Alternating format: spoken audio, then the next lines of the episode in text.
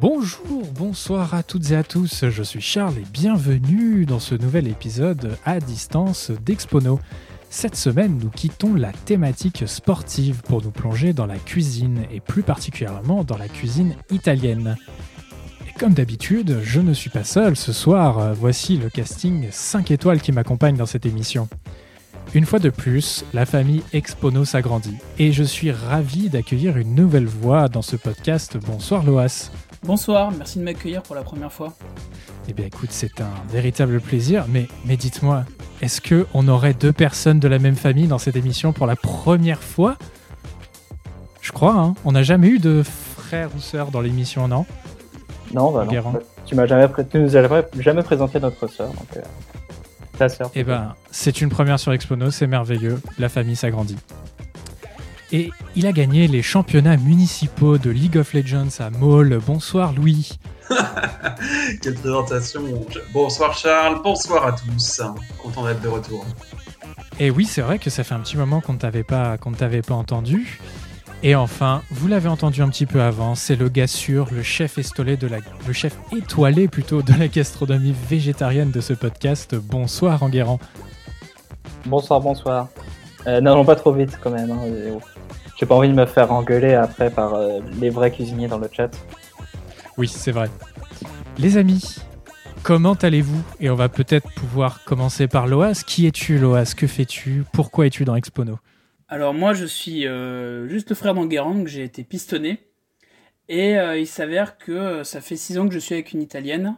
Et elle n'était pas disponible, donc vous vous retrouvez avec moi qui est du coup une vision française de la cuisine italienne, par procuration, on va dire.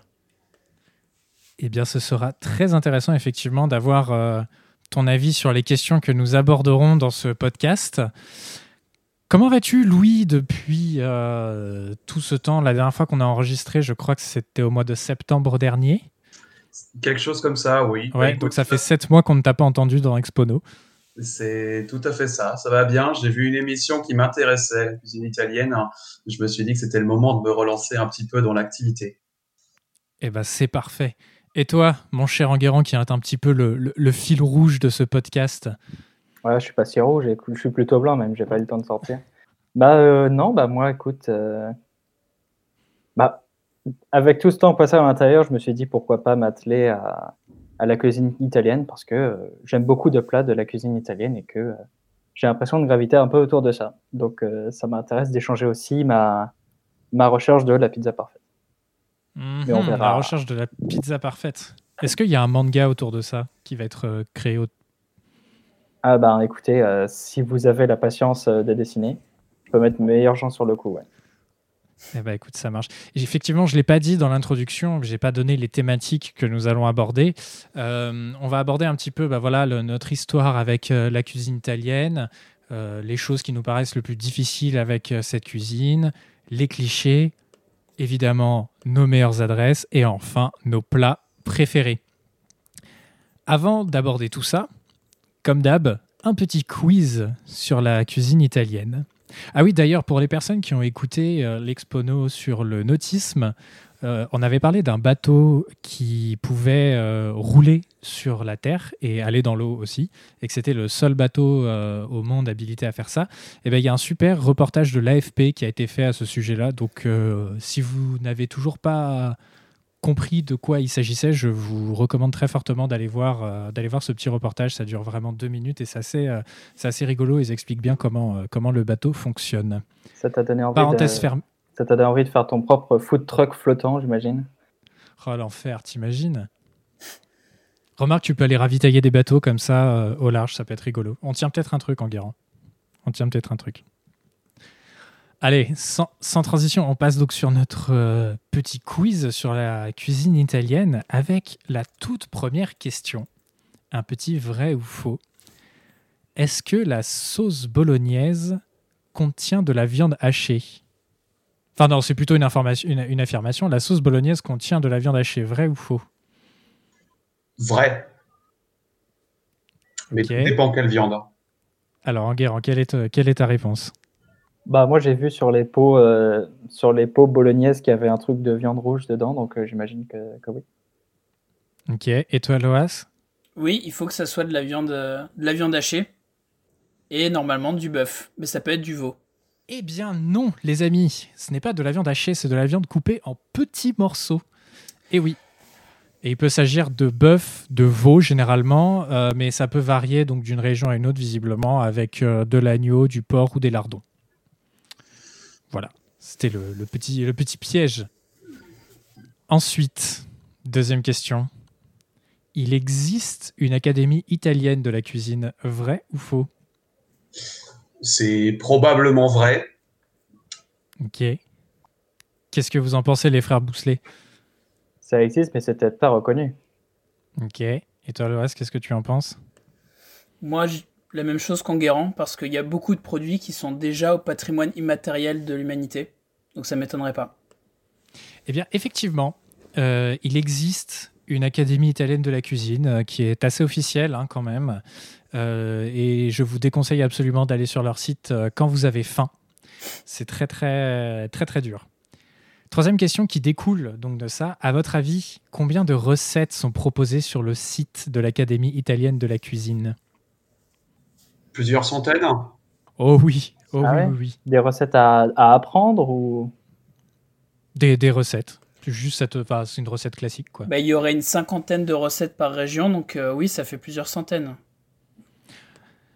Et il y en a 2700 recettes. Euh, et en fait, parfois, il y a le même plat, mais en fait, il est décliné différemment selon les régions.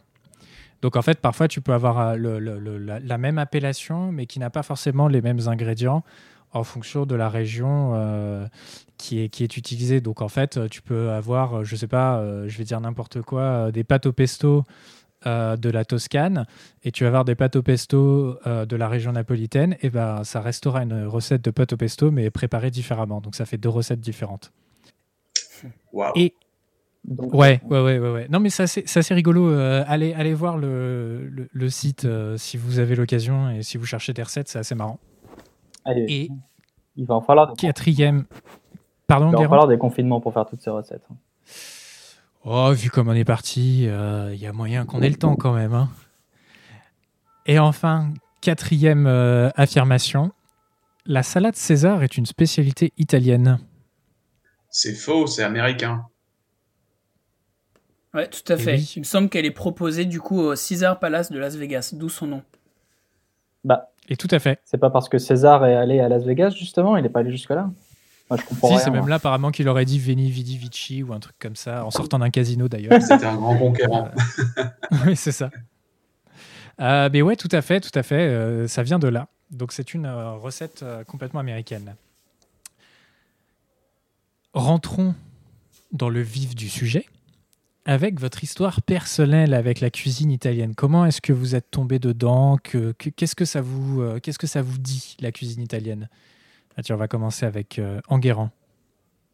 Ah bah écoute, euh, moi c'est en allant, euh, en allant à un voyage à Naples en cinquième où je me suis dit, ben dis donc, ils mangent quand même vachement mieux qu'à la cantine. Et parce qu'il y avait un, le, les différents plats qu'on nous proposait durant la visite, avec quand même, même si c'était pour des enfants, même si c'était dans euh, des endroits euh, avec beaucoup beaucoup d'assiettes, il y avait quand même de la qualité. Et donc euh, tout de suite, je me suis posé la question, mais qu'est-ce que c'est que ce bordel et pourquoi personne ne fait cette cuisine comme ça euh, en France? Et après, j'ai développé ça à travers euh, mes rencontres avec d'autres Italiens. Et puis avoir pu voyager en Europe m'a permis de comparer un petit peu avec d'autres observations de cuisine en Europe de l'Est, par exemple.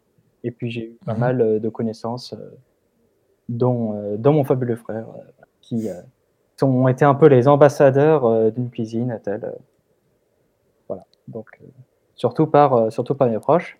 Et puis là, avec le confinement, je me suis dit, bah, autant, euh, autant euh, faire des choses bonnes. Et j'ai trouvé euh, un livre de cuisine sicilienne.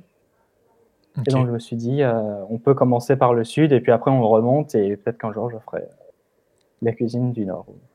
Je sais pas. Eh ben, c'est tout le mal qu'on te souhaite en garant. Et on va passer aux frères, du coup. Loas.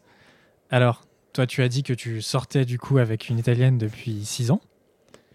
Ouais, voilà. C'est ça ton, ton point d'entrée? Ouais, mon histoire avec la cuisine italienne, c'est avant tout une histoire d'amour parce que euh, j'avais commencé à travailler dans une, euh, un restaurant italien de type antipasti. Donc ça va être prendre un verre autour d'une planche de charcuterie ou une planche de fromage, qui est quelque chose de très italien, même à, à Venise, à Naples, même en Sicile, c'est quelque chose qui se fait beaucoup. C'est leur apéro finalement. Mhm. Et, euh, et euh, du coup, j'ai fait connaissance avec euh, Alessandra, qui est napolitaine. J'ai mhm. emménagé avec elle et je me suis rendu compte que notre rapport au spaghetti à la sauce tomate n'était pas du tout le même. c'est oui, effectivement. pour moi, c'était très utilitaire. C'était faire bouillir de l'eau pour que mes pâtes soient cuites et faire un peu chauffer ma sauce histoire que ça soit pas froid. Mais avec elle, mhm chaque plat de spaghetti était fait euh, à la manière italienne, avec euh, une bonne cuisson, avec une bonne appréciation euh, de, des recettes et des habitudes de, hmm. cuisine. Et en fait, ça fait, ça fait péter un cap, parce que c'est très simple, ça reste très simple, mais c'est mille fois meilleur. Ah bah oui, oui, oui. Non, non, mais c'est sûr et certain, c'est sûr et certain. Et au-delà de ça, au-delà des petits moments du quotidien euh, autour des, pâtes sauce tomate, c'est aussi du coup la rencontre avec la belle famille, euh, les voyages mhm. à Naples, euh, les retrouvailles autour des repas de Noël, autour des, des plats et des desserts typiques de ces époques-là. Et puis aussi une confrontation au terroir et, à des légumes qui n'existent pas du tout en France. Et du coup des recettes qu'on retrouve nulle part ailleurs. Mhm. Est-ce que tu as des, euh, est-ce que ce sont des choses que tu gardes peut-être pour la fin de, de l'émission ou peut-être tu as des, tu as des recommandations déjà de, de, plats que tu as que tu as mangé, que tu as, enfin, qui sont vraiment pas trouvables en France, on va dire? Euh, le côté très local et régional des plats, oui, on peut l'aborder plus tard. Euh, c'est une des questions qui va être abordée, ouais. Ok, ça marche, ça marche. Et on va passer à Louis. Alors Louis. Alors moi, c'est ça a été un passage assez euh, naturel à la cuisine italienne, la manière dont je me suis rapproché, mais il y a aussi une part d'inexplicable. C'est-à-dire que tout petit, j'aimais pas forcément les produits laitiers, même de manière générale. Alors, vache qui etc., tout ça, c'était pas du tout mon truc. À 12 ans, j'ai découvert le parmesan. C'était le seul fromage que je mangeais et les pâtes, ça avait toujours été mon plat préféré. Mon papa, il a toujours ramené euh, du parmesan de Parme où il allait pour les affaires et du coup, on en avait pas mal à la maison à 18 ans, quand je suis devenu étudiant et que j'ai dû commencer à cuisiner pour ma propre survie, euh, du coup, ça a été naturellement les pâtes, comme beaucoup d'autres étudiants. Et comme je suis un peu... Nécessairement. Ouais, voilà, nécessairement. Et comme je suis un peu foodie sur les bords quand même et que j'avais l'habitude de bien manger à la maison, j'ai commencé à m'intéresser à la meilleure manière de les faire. Et euh, du coup, j'ai mhm. commencé vraiment à choper de l'information un petit peu partout, euh, à chercher les bonnes, euh, les bonnes chaînes YouTube, les bons livres de cuisine. Depuis, ça fait 7 ou 8 ans que j'ai commencé à cuisiner. Je pense avoir mis le doigt sur, sur les, les, les, les, meilleures recettes et les meilleures façons de faire. Et aujourd'hui, en plus de cuisiner pour moi et pour les autres, hein, la cuisine italienne, du coup, c'est ma préférée. Euh, bah, je vais régulièrement sur les sur les chaînes YouTube pour critiquer un petit peu la manière dont ils, qu'ils ont qu'ils font c'est une manière de garder le contact social ces temps-ci, c'est de lâcher des commentaires négatifs sur les, euh, sur les chaînes YouTube qui font mal les choses. Hein. Une pensée. Oh là là, tu vas, tu vas roaster des gens sur YouTube, mais oh c'est vraiment terrible ça. Exactement, on s'occupe comme on peut. Non, euh, de manière générale, je suis vraiment intéressé euh, par le côté local des recettes italiennes. Des fois, je trouve des accords auxquels j'aurais pas pensé. Euh, il y a plein plein de choses qui ont été faites et euh, il y a toujours toujours mieux à trouver dans la cuisine italienne. Une fois qu'on maîtrise les techniques de base, il y a, y a plein de déclinaisons possibles. C'est quelque chose que je trouve fascinant avec ça. Ok, ça roule, ça roule. Eh ben, moi, mon histoire avec la cuisine italienne, c'est tout simple, mais ça commence avec euh, les pizzas après le cinéma à Boulogne là où j'habitais quand j'étais quand j'étais euh, plus jeune, euh, avec euh, la pizzeria dell'Arte à côté du pâté sur la sur la Grand Place. Bon, ce sont vraiment des pizzas pas ouf, hein, c'est une grosse chaîne pas terrible, hein, dell'Arte. Mais bon, voilà, c'est mon premier pas dans la dans la cuisine italienne. Après, ouais, de loin un petit peu, j'étais intéressé par cette cuisine, mais, mais sans plus. Et ce qui a été un élément déclencheur, c'est quand je suis parti à Milan en 2018. Donc vraiment, c'est très très récent. Et euh, là, vraiment, j'ai pu découvrir la vraie cuisine italienne et non pas celle qui est proposée en France. Et il y a quand même une très, très, très, très, très, très, très, très grosse différence entre les deux. Et vraiment, j'ai pris un pied absolument monstrueux euh, à, à Milan euh, parce que vraiment, c'est bah, super raffiné, c'est bon, c'est. Tout est. Enfin, j'ai pas été déçu j'ai parce que j'ai mangé, c'est original. Euh, beaucoup de produits de la mer, plus que ce que je pensais. Donc vraiment, c'était vraiment assez, assez chouette. Et ouais, voilà, depuis, depuis, vraiment, je suis devenu beaucoup plus exigeant envers la, nourriture italienne qu'on peut, qu'on peut trouver en France. Et bah, du coup, j'avoue que ça devient un petit peu relou d'aller manger avec moi dans un resto italien parce que bah, bon bah voilà ça finit en critique nécessairement à un moment quoi. Euh, mais sinon non ouais c'est aller chez le traiteur italien pour euh, acheter des euh, acheter des produits pour faire des pour faire des pâtes ce genre enfin des plats à base de pâtes ce genre de ce genre de choses. Donc donc voilà. Et bah un des une des personnes qui m'a un peu plus mis le nez dedans on va dire bah, c'est Louis où quand on habitait à Nantes ensemble euh, enfin euh, dans, la, même ville, euh, on allait de temps en temps chez le même traiteur. Et du coup, bah voilà, c'est comme ça que je suis un peu plus tombé dedans. On va passer avec la deuxième thématique de cette, de cette émission. Pour vous, qu'est-ce qui est le plus difficile dans la cuisine italienne Pour toi, Loas, ce serait quoi? Alors, pour moi, fondamentalement, ça va être en fait euh, être exigeant avec la qualité des produits. C'est-à-dire que, euh, en fait, finalement, pour reprendre l'exemple des, euh, des, des, spaghettis à la sauce tomate, vous pouvez prendre des spaghettis très bas de gamme et de la sauce tomate très bas de gamme. Ça reste des spaghettis sauce tomate, mais mm. c'est très industriel, c'est très insipide, c'est très basique et vous n'avez pas tous les parfums que peut dégager euh, une vraie tomate euh, gorgée de soleil italien, de terre italienne, euh, des pâtes qui sont faites au blé italien, voire même encore mieux de manière artisanale. Et en fait, mhm. c'est vraiment ce qui va faire la qualité de tous les plats, et c'est ce qui sublime même la qualité régionale des plats, même si vous faites des pâtes au pesto de Rome ou des pâtes au pesto de Naples, eh ben, elles auront chacun du coup leur touche de terroir régional qui va faire qu'on les apprécie plus dans une région ou dans une autre. Ok. Ok. Et toi, mon cher Louis, qu'en penses-tu? Bah Moi, ça rejoint un petit peu euh, ce, que, ce que vient de dire Loas à l'instant. Euh, moi, il y a quelque chose qui m'épate à propos de la cuisine italienne, c'est qu'ils sont capables de faire beaucoup avec très peu d'ingrédients en utilisant à bon escient l'eau de cuisson, euh, donc quelque chose qui n'est pas facile à faire et, que nous, étrangers aux Italiens, on a beaucoup de mal à faire, y compris nos influenceurs, euh, c'est de réussir à tirer le meilleur de chaque ingrédient. Euh, il n'y a mhm. pas besoin de beaucoup d'ingrédients. La cuisine italienne, c'est simple hein, de manière générale. Il y a des recettes qui sont complexes, mais euh, en fait, pour répliquer une recette, on n'a pas besoin de toujours rajouter plein de choses. Euh, comme on a tendance à le faire en France et en Amérique. Euh, par exemple, les pâtes carbonara, nous on rajoute plein de trucs, on rajoute de la crème, etc. Alors que de base, il y a, environ trois ingrédients. Euh, c'est du coup, je pense que faire réussir à faire beaucoup avec peu de choses, ça demande un petit peu de savoir-faire et je pense que c'est le plus difficile à maîtriser, surtout quand on n'a pas les, bonnes, les bons professeurs et les bonnes bases. Effectivement.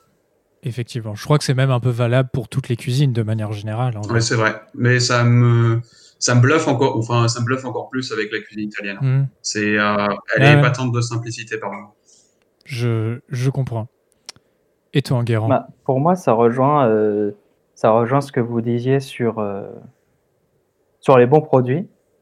Parce que la difficulté, c'est de trouver les bons produits. Et bah, je, fondamentalement, les bons produits, ils sont d'Italiens, donc ils viennent d'Italie. Et donc, ça se trouve pas partout. Et moi, quand je veux juste me faire un plat de pâtes au parmesan, ben, j'ai pas envie euh, de mettre tous mes appels dedans et euh, de trop m'investir dedans. Donc pour moi, c'est une difficulté. Mais la difficulté que je ressens le plus à propos de la cuisine italienne, c'est euh, j'ai l'impression de faire de la physique quantique, quoi, parce que ce que vous dites comme simple, bah, pour des gens plutôt amateurs, c'est c'est juste fou, tu vois. C'est pour la carbonara, alors il faut prendre l'eau des pâtes, il faut il faut qu'il y ait telle composition euh, d'eau, de sel dans une pâte à pizza. C'est, en fait, c'est juste dingue. C'est pas du tout, c'est simple qu'en apparence, quoi. Après, comme toutes les cuisines, effectivement, mais c'est une culture de cuisine différente. Voilà, c'est ça. Parce que c'est pas la même, c'est pas la même culture. Donc, je connais pas l'histoire mm. de la cuisine italienne et celle française. Pourquoi est-ce que ça diverge? Mais c'est clair que bah, ça a l'air très difficile. Quand, on veut faire de la bonne euh, cuisine italienne. Oui, oui, bien sûr, oui. Euh, on ne parle pas de, du, plat étudiant où tu fais des pâtes au ketchup, ça c'est, c'est sûr. Euh, bah, pour moi, je trouve que le plus compliqué dans une cuisine italienne, c'est, enfin dans la cuisine italienne, c'est de réussir le bon dosage sur, les, sur certains ingrédients. Je m'explique. En fait, j'ai l'impression que la cuisine italienne est quand même une cuisine basée sur des goûts assez forts et prononcés, euh, globalement, et tu vas avoir, des, tu vas avoir un, goût majeur et sublimé par des petits goûts mineurs à côté qui vont, qui vont venir un peu euh, euh, sublimer ce, goût majeur. Et trouver une harmonie entre tout ça doit être tellement compliqué, et ça rejoint un peu ce que tu dis en guérant avec cette histoire de, de, physique, même de chimie en fait, c'est juste qu'effectivement, il faut trouver la bonne alchimie entre, entre tout ça. Et si tu mets par exemple trop d'herbe dans tes pâtes euh, sauce tomate ou dans tes pâtes carbo, moi je mets un peu de sarriette dedans, bah, si j'en mets trop, ça tue la carbonara. Et bah, c'est pas bon. Alors que juste un tout petit peu, bah, ça, ça rehausse le truc et c'est vraiment très bon. Et vraiment, je trouve que, alors c'est valable dans toutes, les, dans toutes les cuisines, effectivement, ça aussi, mais euh, je trouve que particulièrement dans la, dans la cuisine italienne, où tu as vraiment un goût dominant et que tu en as plusieurs petits qui viennent, euh, qui viennent rehausser le truc, c'est d'autant plus important. Je ne sais, pas si vous êtes d'accord avec tout ça. Euh, c'est Louis qui vous, êtes un peu les, les, référents, on va dire, sur la cuisine italienne dans cette émission. Bof, j'ai envie de dire euh, la difficulté dont tu nous parles, euh, que, tu, que tu nous évoques, c'est le dosage des herbes, des épices, des ingrédients. Si tu as la bonne recette de base et que tu la suis à la lettre, il te manquera peut-être plus que les coups de main. Mais sur le dosage des goûts, tant que tu sais choisir tes ingrédients, bah, ça va aller. Euh, ouais, c'est pas évident, mais ouais, comprendre comprendre la recette euh, et ce qu'elle doit donner et, euh, et, quelle herbe va apporter quoi, euh, c'est mm. quelque chose. Par contre, me reparle plus de sarriette dans la carbonara. ah ouais, c'est interdit bah ça? Ouais, sinon c'est péché de la carbonara. ah ouais, ah c'est marrant parce que j'en ai vraiment, enfin. Quasiment à chaque fois, euh, j'ai vu de la sarriette dans la, enfin, ou du moins des herbes dans la carbonara. Non, c'est, euh, je vais pas épiloguer sur la recette, mais globalement, en fait, il n'y en a pas dans la recette d'origine et dans la plupart des déclinaisons italiennes. Et euh, tu peux en mettre, hein. ça peut être un choix si tu la préfères comme ça, il n'y a rien de mal là-dedans, mais simplement c'est juste que ça s'appellera plus carbonara. ouais, non, mais euh, bien sûr, je, je comprends tout à fait. Et toi, Loas, tu avais, tu avais quelque chose à rajouter sur les, euh, sur les difficultés de la, dans la cuisine italienne? Bah, Ça rejoint un peu ce que vous avez dit sur le fait qu'il faut comprendre les produits, comprendre comment ça marche au niveau hmm. chimique, une pâte à pizza, quand tu fais euh, frire des légumes, quand tu les fais au four, quand tu fais cuire de la viande, il y a une certaine réaction chimique euh, qui est propre. Et euh, comment dire? Après, il faut aussi que les produits, on puisse facilement les identifier dans l'assiette. Ça, c'est quelque chose qui revient souvent dans Top Chef. C'est que les gens veulent faire trop d'assemblage, mettre trop de strates de saveurs, et au final, on ne sait plus où hmm. on est, et ça dénature complètement le produit.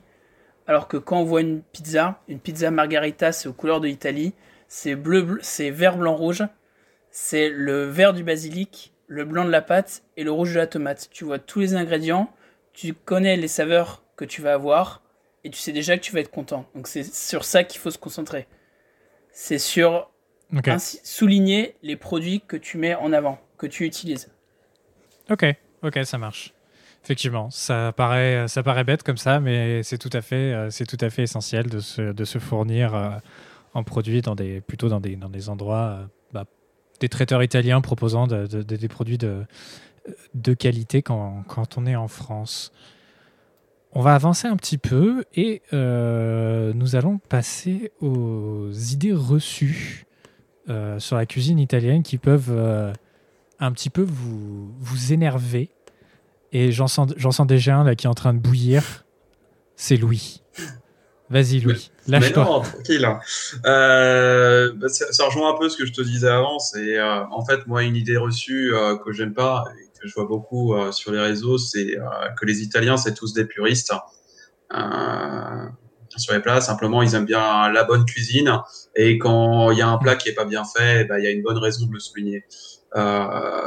Aussi, je sais pas, je sais pas trop, co- je sais pas trop comment le décrire, mais euh, simplement, c'est un peu ce que je te disais avant. C'est si tu mets de la sarriette dans la carbonara, c'est plus la carbonara. C'est pas que c'est forcément mauvais et que les Italiens vont tous cracher dessus. C'est simplement que euh, le patrimoine gastronomique, au bout d'un moment, il est fait pour être transmis. Et si tu dénatures les recettes et que tu les appelles par leur nom d'origine, eh ben, bah, ça nuit à ce patrimoine culinaire de manière générale.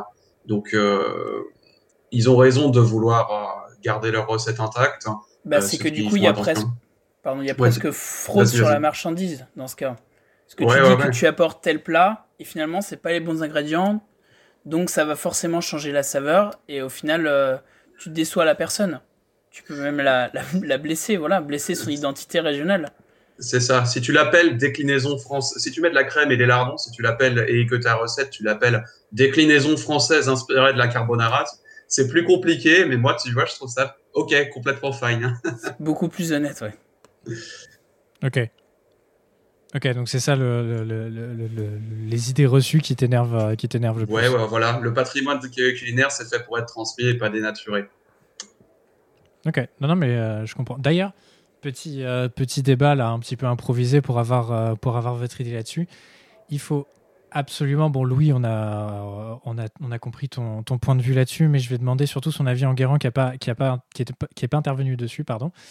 Pour toi, en Guérant, est-ce que pour que, par exemple, on parle de pâte carbonara, il faut absolument que ce soit la recette d'origine, que ça respecte le patrimoine euh, tel qu'il est euh, fixé dans le marbre Bah écoute, euh, hmm, bah pour moi, bah, après c'est des labels. C'est des labels et à partir du Mhm. moment où c'est un peu comme, comme parlait au début avec cette histoire de, de pesto qui signifie pas la même chose. En fait, carbonara euh, charrie tout un imaginaire euh, et on n'est pas obligé de suivre à la lettre. En fait, euh, le nom indique pas forcément ce qu'on va avoir, tu vois. Parce que dans ce cas-là, euh, D'accord. dans ce cas-là, carbonara, euh, est-ce que. Enfin, ça gérerait un imaginaire. Donc, je suis pas sûr que ce soit pertinent de dire il y a qu'une seule carbonara, elle est faite exactement comme ça, parce que les gens, ils n'ont pas forcément les moyens de refaire exactement pareil. Et il faut un, peu de, po- un peu de fantaisie, bordel, quoi. Mais après, je suis, après, je suis très mal placé pour parler de la carbonara. Parce qu'une fois, j'avais tenté de faire une carbonara euh, sans viande, et j'ai posté ça sur un groupe Facebook d'Italiens qui jugent les plats des, des autres. Et euh, il y a plus d'une centaine de personnes qui m'ont insulté en disant que euh, ma carbonara, elle avait attrapé une MST, euh, que euh, Oh et, et puis voilà. Donc c'est vrai que, comme dit Louis, ça reste un patrimoine, quoi. Donc, mais bon, de là à insulter les gens et de là à dire, euh, soit tu mets carbonara euh, à la française, soit t'en fais pas, euh, c'est assez arbitraire. C'est peut-être un peu excessif, effectivement. Bah, Après, après c'est c'est le cliché, c'est le cliché de euh, que les Italiens ils sont euh, très très à cheval euh, là-dessus, quoi, sur euh, sur les règles. Ok. Pour toi, en garant, du coup, ce serait quoi le. On va continuer avec toi.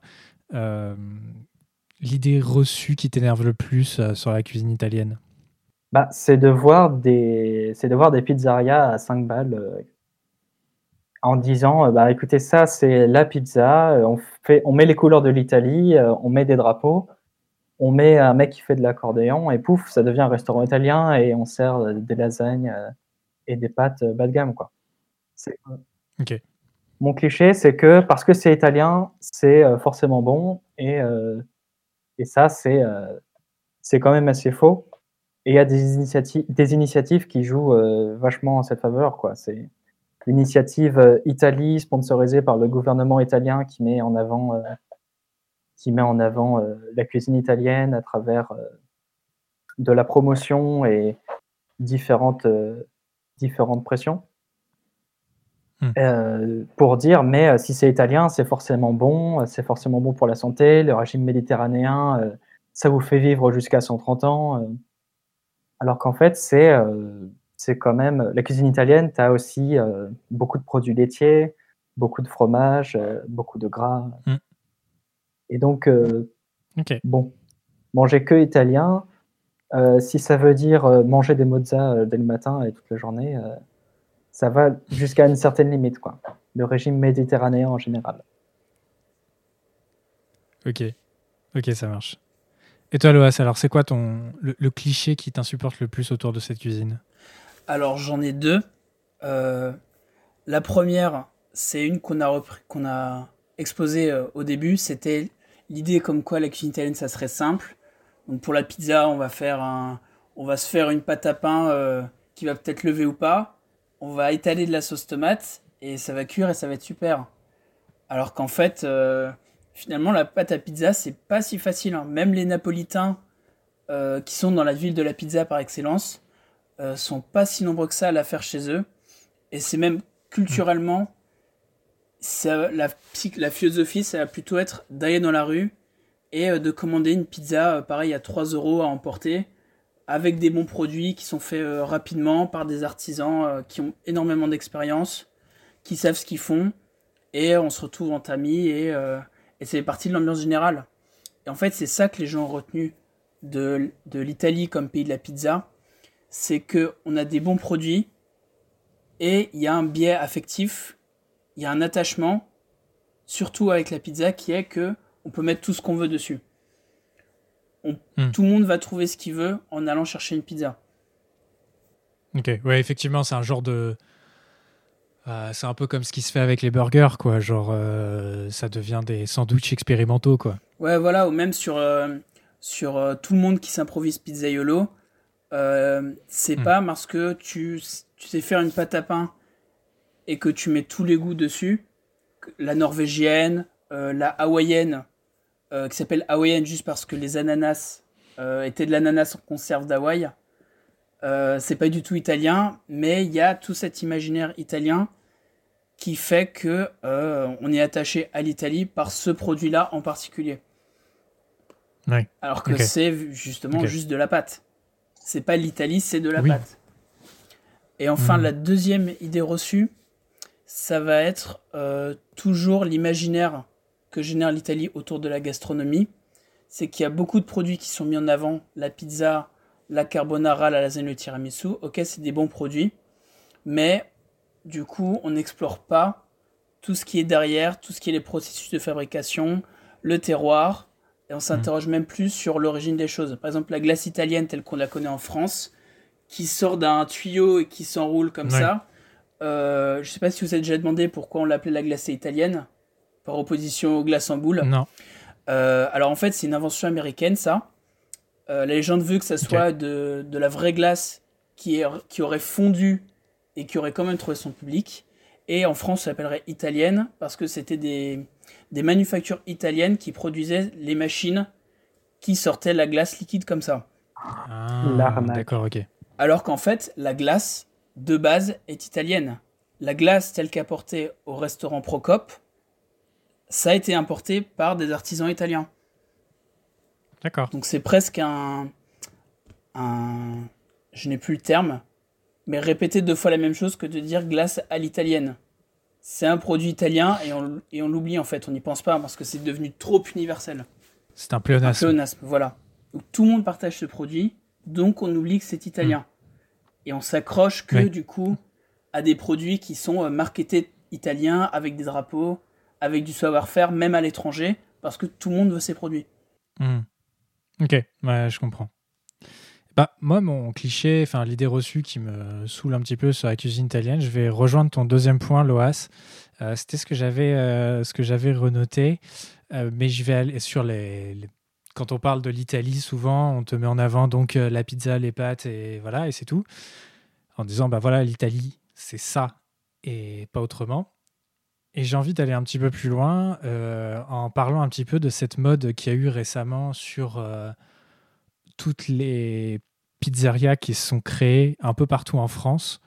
Genre, il y a, je sais pas, depuis 4-5 ans, il y a des pizzerias qui poussent un petit peu partout et qui essayent un petit peu de, de révolutionner le, le, monde de la pizza.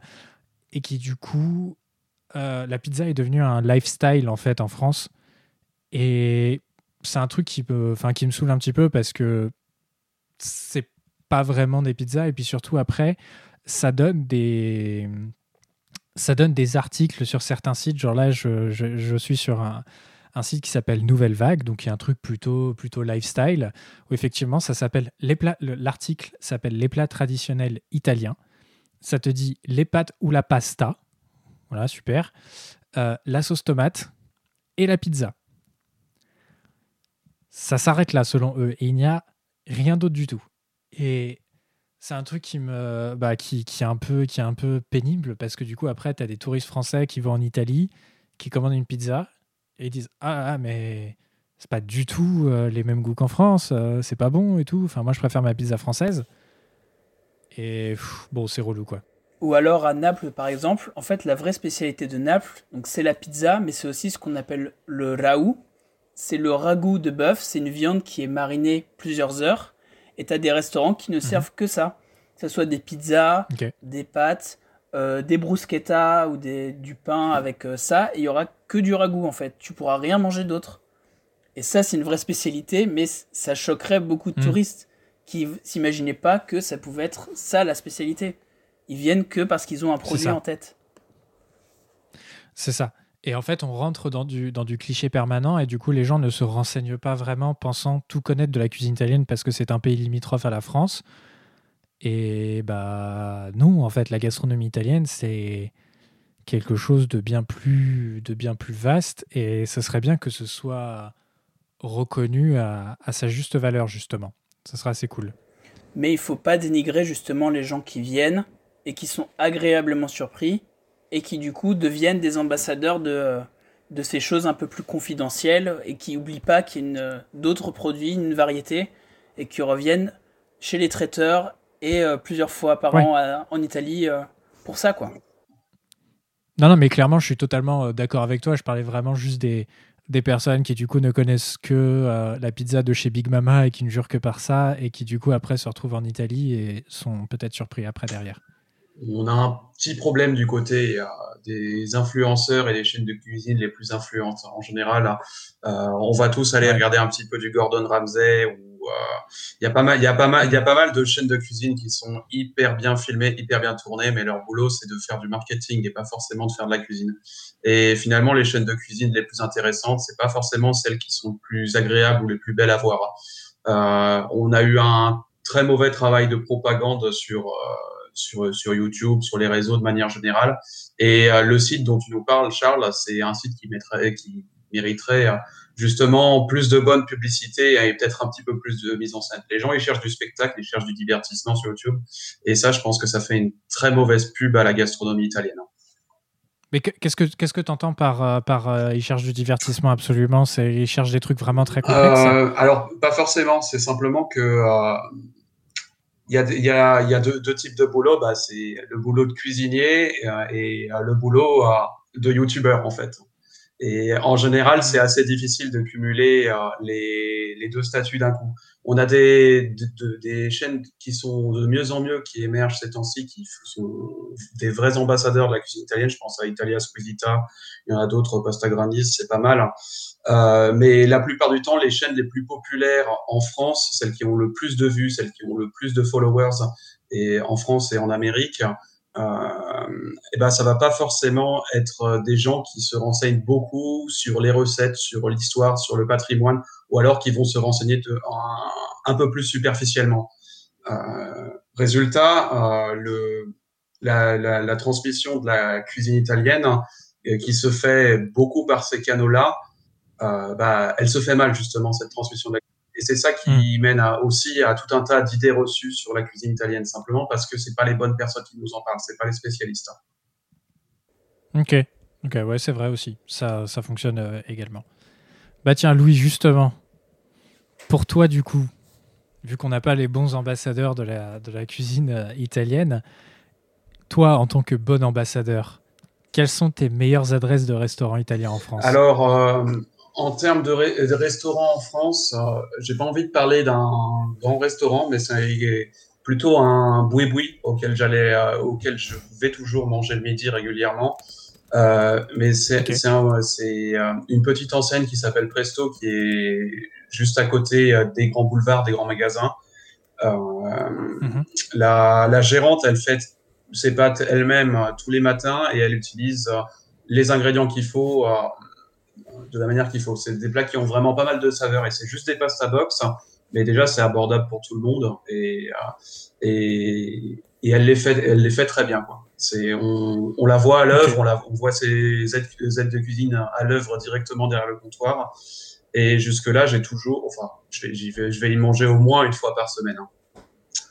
Euh, il y, a, y, a, ça et il y a un avantage aussi, c'est parce qu'à côté, il y a l'épicerie italienne RAP, qui est, euh, une épicerie où la gérante, qui est aussi intervenante sur France Inter, c'est Alessandra Pierini. Euh, ah oui. Elle, elle, importe tout un tas de produits italiens euh, classés au patrimoine gastronomique. Donc, elle va pas simplement importer du vinaigre balsamique, elle va avoir pas mal de vinaigre balsamique de diverses régions, diverses origines, divers âges. Et c'est comme ça pour un petit peu tous ces produits. C'est l'un des rares, euh, c'est l'une des rares épiceries où je peux trouver de la guanciale en France. C'est pas donné, mais la variété de produits est assez extraordinaire et c'est à deux pas de, Presto. Ok, ça marche. Ah oui, on mettra les, euh, on mettra les adresses en description de, de l'épisode aussi, comme ça les gens pourront s'y retrouver un peu plus, euh, un peu plus facilement. Et toi, mon cher Enguerrand? Bah écoutez, euh... j'ai plus trop l'occasion d'aller voir des restaurants euh, récemment. Donc, oui, c'est vrai. c'est vrai, on parle de recommandations de restaurants alors qu'ils sont fermés. Mais non, mais c'est pour le déconfinement. Euh, quand, ça sera, quand ça sera permis et qu'on aura tous la joie d'aller manger italien. Euh, ben écoute, euh, ben moi j'ai les adresses. une adresse que m'avait présentée Louis à côté de Boulogne, un petit traiteur qui s'appelle oui, Luigi et Figli, donc chez Luigi. Et donc, si vous passez à Boulogne et que vous avez l'occasion de vous trouver sur sa route, eh ben, vous prenez un petit, un petit bac euh, avec différentes spécialités, différentes pâtes.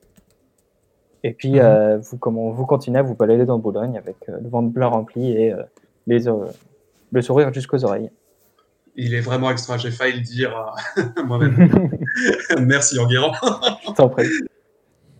Mais voilà. Ok, donc chez Luigi. Et c'était ta, ta, ta recommandation Oui, c'est ça, oui. c'est ma recommandation. Ok. Ça roule, ça roule.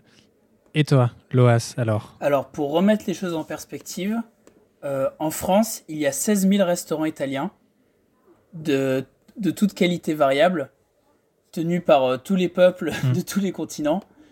Et euh, il y a trois restaurants étoilés en France, dont deux en province. un notamment à Monaco, qui a du coup une histoire particulière avec l'Italie. Donc je peux pas dire quel est mon restaurant préféré de France. En revanche, euh, un de mes restaurants préférés à Paris, ça va être euh, le restaurant de euh, mon beau-frère, comme par hasard, de mon beau-frère napolitain. Mais c'est mérité parce qu'en fait, il a un tout petit restaurant qui est boulevard du Montparnasse, qui en fait propose une cuisine napolitaine, surtout à base de pâtes et d'antipasti, de mozzarella euh, au lait de bufflone de la région de Naples. C'est euh, l'appellation contrôlée. Et ça a vraiment le goût de ce qu'on peut manger à Naples. C'est ça en fait qui m'a vraiment surpris, c'est que la recette est la même, mais le goût est le même.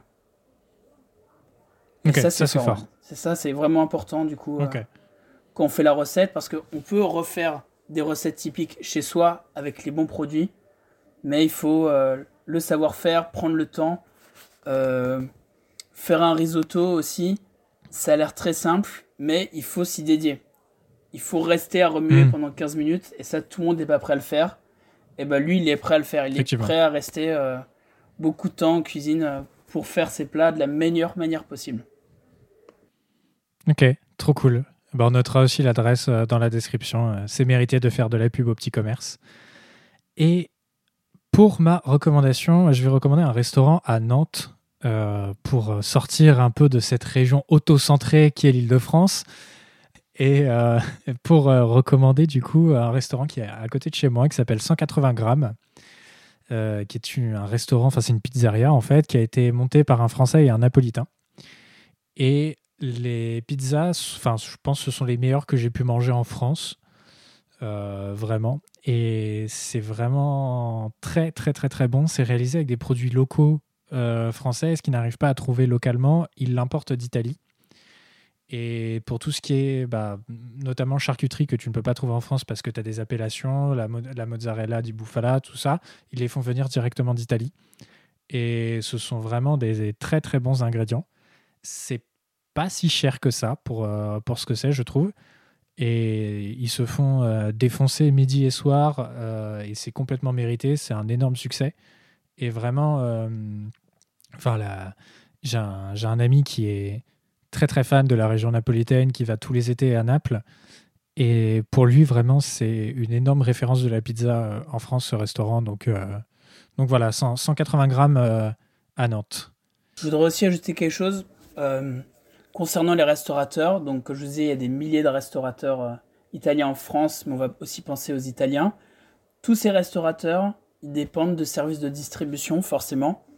Mais là encore, mm. ce qui est bien avec l'Italie, et avec tous ces produits, c'est qu'il y a une vraie différence entre industriel tel qu'on le connaît, de basse qualité, premier prix, euh, large diffusion, et industriel de hmm. production. C'est-à-dire que quand vous avez hmm. un producteur de tomates italien qui doit fournir 10 000 Italiens, il ne peut pas rester sur euh, une distribution type marché du dimanche. Il faut qu'il prenne les bons moyens pour fournir le plus possible distribuer hmm. au mieux. Donc quand vous avez un, un restaurant qui propose du jambon de Parme, vous êtes assuré que du coup l'appellation est respectée.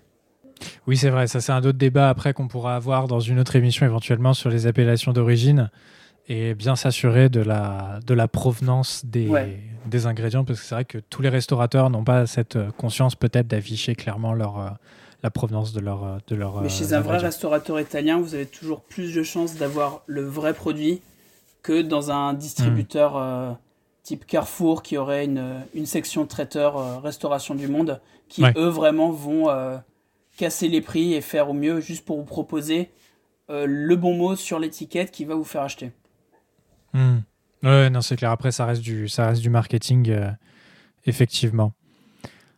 On va passer à la dernière partie de l'émission et on va essayer d'accélérer un petit peu parce que je crois que Enguerrand a un rendez-vous juste après. Euh, où on va parler donc de, nos, de, notre plat préféré. On va en donner un pour, euh, pour que ça aille un petit peu, un petit peu plus vite. Euh, et bah tiens, Guérand, tu vas, tu vas pouvoir commencer. Ça marche. Et donner la recette si tu sais le faire. Ah merde.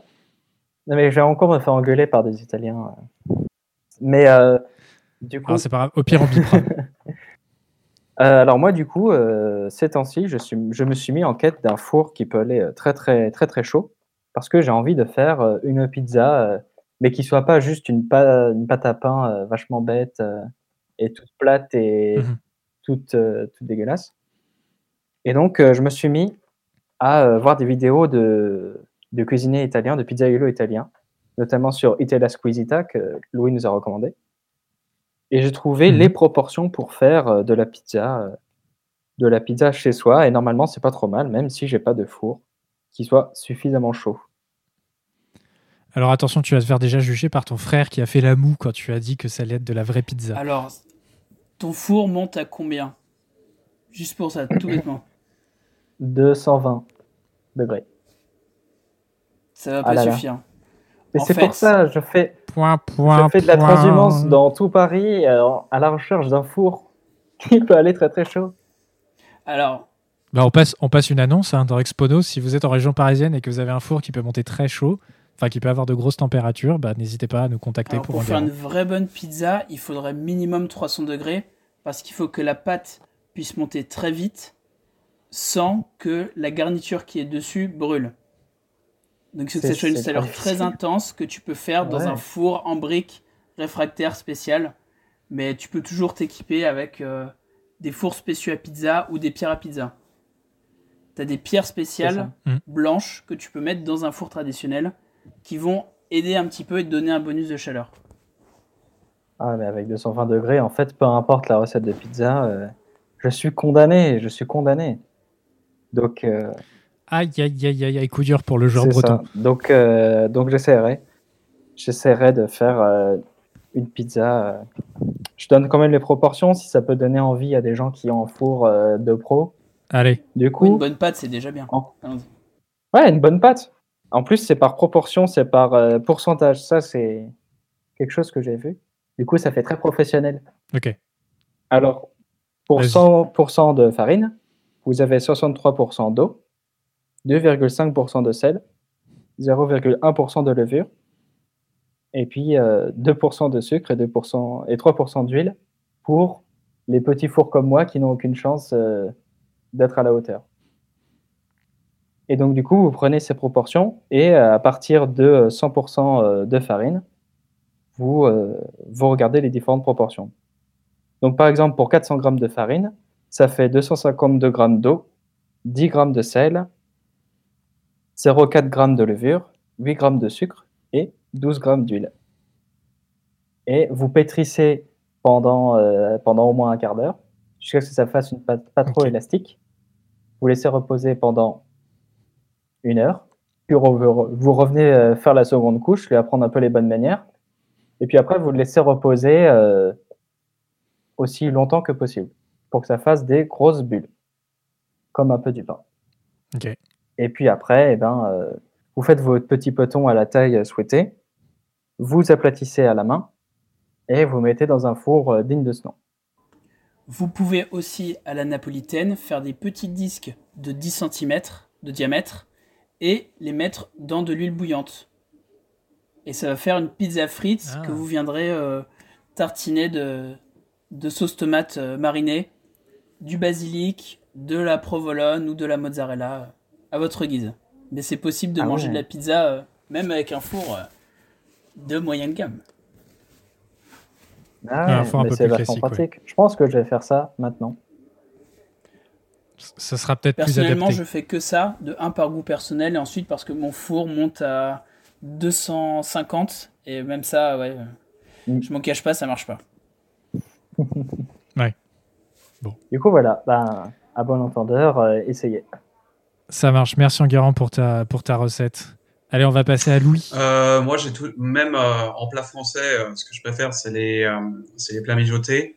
Euh, du coup, euh, quelque chose que j'aime beaucoup de- qui vient d'Italie, c'est euh, le ragoût à la bolognaise. Euh, faut savoir que ce qu'on appelle la bolognaise, c'est pas vraiment une recette italienne et on la fait très mal. Donc, en, ce que j'ai pu trouver de mieux, c'était une. bah, on en a parlé un petit peu avant, mais je vais vous donner la recette du coup. Donc c'est un ragoût que vous allez faire mijoter euh, pas mal de temps, environ 4 heures. Euh, et ensuite, vous allez faire euh, cuire vos pâtes, les mettre dans une poêle avec un petit peu de ragoût, euh, mélanger, histoire de bien que la sauce elle soit bien mixée et bien revenue avec avec avec les pâtes. C'est ça qui fait un peu votre plat. Euh, du coup, euh, pour faire ce plat, il faut avoir comme viande du porc, du bœuf et du veau. Euh, je dirais 500 grammes de porc, euh, 300 grammes de bœuf, euh, 200 ou 300 grammes de veau, pareil, selon un petit peu ce que vous pouvez trouver. Euh, une fois que vous l'avez bien fait revenir dans une cocotte ou une marmite, vous allez le retirer et le, réserver, et ensuite faire revenir vos légumes. Il y a trois légumes qui sont essentiels pour ça. Il n'y a pas besoin d'en rajouter plus. Ils sont déjà suffisamment de goût comme ça. Ça va être euh, un gros oignon coupé en, coupé en, en petits morceaux, euh, du céleri, trois tiges de céleri et euh, trois carottes. Oignon, céleri, carottes, c'est ça qui va donner euh, tout le goût de votre, plat et il n'y a pas forcément besoin de rajouter euh, des herbes à côté. Une fois que c'est bien revenu, vous pouvez dégla- déglacer avec euh, un verre de vin blanc ou rouge. Le, rouge, c'est pas mal vu que c'est mijoté longtemps. Vous rajoutez la viande, vous faites tout revenir ensemble, histo- histoire que tous les ingrédients prennent le goût les uns des autres. Et à partir de là, vous allez rajouter votre tomate. Alors, vous pouvez mettre euh, un peu de concentré de tomate, du bon, de la bonne qualité de préférence, sinon c'est pas bon. Euh, des tomates en boîte, des tomates pelées et de la passata italienne aussi, donc euh, de la purée de tomates. hein. C'est pas mal de euh, varier les tomates pour, en fonction de ce que vous avez, pour, pour, pour, avoir un goût assez unique. une fois que, que tout ça s'est bien mélangé ensemble, vous pouvez, vous le faites chauffer à feu doux euh, pendant 4 heures et dès qu'il n'y a plus assez de, euh, de, de- d'eau dedans, vous ra- rajoutez simplement de l'eau et vous continuez à faire cuire. Euh, plus c'est cuit longtemps, comme la plupart des plats mijotés, meilleur c'est. Et voilà, à partir de ça, vous avez vraiment besoin de rajouter, pas besoin de rajouter grand chose. Et non seul, soit vous pouvez le manger avec des pâtes, soit vous pouvez le manger avec autre chose comme, comme, comme, l'a dit Loas un petit peu avant. Et du coup, en type de pâte, pour, ce, pour aller avec le ragoût, moi, ma préférence, c'est les pappardelle. Euh, simplement, il faut jamais le manger avec des spaghettis. Donc, les spaghettis bolognaises, euh, c'est euh, C'est une hérésie. Voilà, c'est une hérésie. Je transmettrai euh, la recette que j'ai. C'est une chaîne que je regarde pas mal. C'est deux, spécialistes Ok. qui, qui, qui- qui ont comparé leurs recettes et ils semblent être venus avec la bonne. C'est peut-être la meilleure que j'ai pu trouver. Ok, ça marche. Eh ben, on essaiera de faire au mieux pour transmettre ta recette euh, aux gens. Et on va finir par toi, Loas. Moi, c'est pas grave si je donne pas ma recette, mais on va essayer de terminer au plus vite l'émission pour euh, le pauvre Enguerrand qui, qui trépine d'impatience. Alors, moi, j'allais vous proposer un plat sicilien, ça serait les spaghettis à la puttanesca. Euh, pour 4 personnes avec 80 grammes de pâte chacun, il vous faudra 320 grammes de spaghettis, des capres salés, 3 gousses d'ail, 30 grammes d'huile, 800 grammes de tomates pelées ou 800 grammes de tomates cerises que vous ferez mariner, du persil, des olives noires euh, gonflées, fraîches si je puis dire, pas euh, séchées, du poivre Mhm. et du sel. Vous pouvez, si vous voulez, rajouter euh, des anchois à l'huile. Et tout simplement, ce qu'il va falloir faire, donc préparer vos ingrédients pour le mijoter, donc couper les capres, le persil, couper les, préparer les olives. Vous allez parfumer l'huile chauffée avec les gousses d'ail euh, et les, les anchois. Et une fois que tout aura un Mhm. peu euh, doré, vous rajoutez la sauce tomate, vous enlevez les gousses d'ail et vous mettez les olives, le prezzemolo et le persil, pardon. Euh, vous laissez mijoter jusqu'à ce qu'en fait une sorte d'eau jaune sorte et que la sauce tomate se tasse. C'est que l'eau se sera évaporée et que la, la tomate aura eu sa réaction chimique euh, qui va libérer un peu d'acidité mais qui va apporter beaucoup de richesse et d'onctuosité. À côté, une fois que vos- votre sauce tomate est prête, vous pouvez commencer à faire cuire vos spaghettis euh, à la cuisson que vous voulez, donc plutôt après al dente. Et une fois que les pâtes sont cuites, vous mélangez la sauce et les pâtes ensemble et ensuite vous servez dans les assiettes en essayant de, euh, de donner une bonne portion d'olives et d'anchois à tout le monde. Et c'est un goût, euh, du coup, comme dirait Charles, un goût assez prononcé d'olive, mais aussi un, un bon goût de tomate, le goût des anchois, le goût du persil, et surtout, il faut que les pâtes soient bien fondantes. Ok. Loas, Impeccable. euh, j'ai entendu dire que les spaghettis à la puttanesca, ça s'appelait comme ça parce que à l'origine, c'était servi dans les maisons closes justement, où l'odeur euh, abattait autant les clients que euh, la promesse de ce qu'il pouvait y avoir à l'intérieur. Eh oui, il faut bien subsister, mais effectivement, le nom puttanesca, ça y fait directement référence. La puttana, c'est la prostituée, c'est la, la pute. Donc voilà, c'est c'est pas grossier, ça a une vraie origine. Voilà. C'était le, le petit point culture et on va terminer là-dessus du coup. Euh, on va terminer cette expono sur, euh, sur ça, sur euh, les pattes de prostituées. Eh ben merci à vous trois d'avoir participé à cette émission. C'était vraiment euh, très très cool. Et maintenant je meurs de faim. Donc voilà. Merci. Charles. Merci. Charles. Je t'en prie, tous les jours, je t'appelle et je te dis une recette, comme ça t'attends. Et je sais où t'habites, mec. Fais pas ça. Chers auditrices et auditeurs, un grand merci de nous avoir écoutés jusqu'au bout. Allez vous abonner au podcast sur votre plateforme de streaming préférée. Nous avons aussi une chaîne YouTube où nous postons les épisodes régulièrement.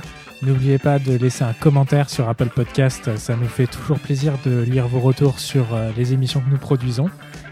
C'est tout pour nous et on vous dit à bientôt pour une prochaine émission. À bientôt, au revoir.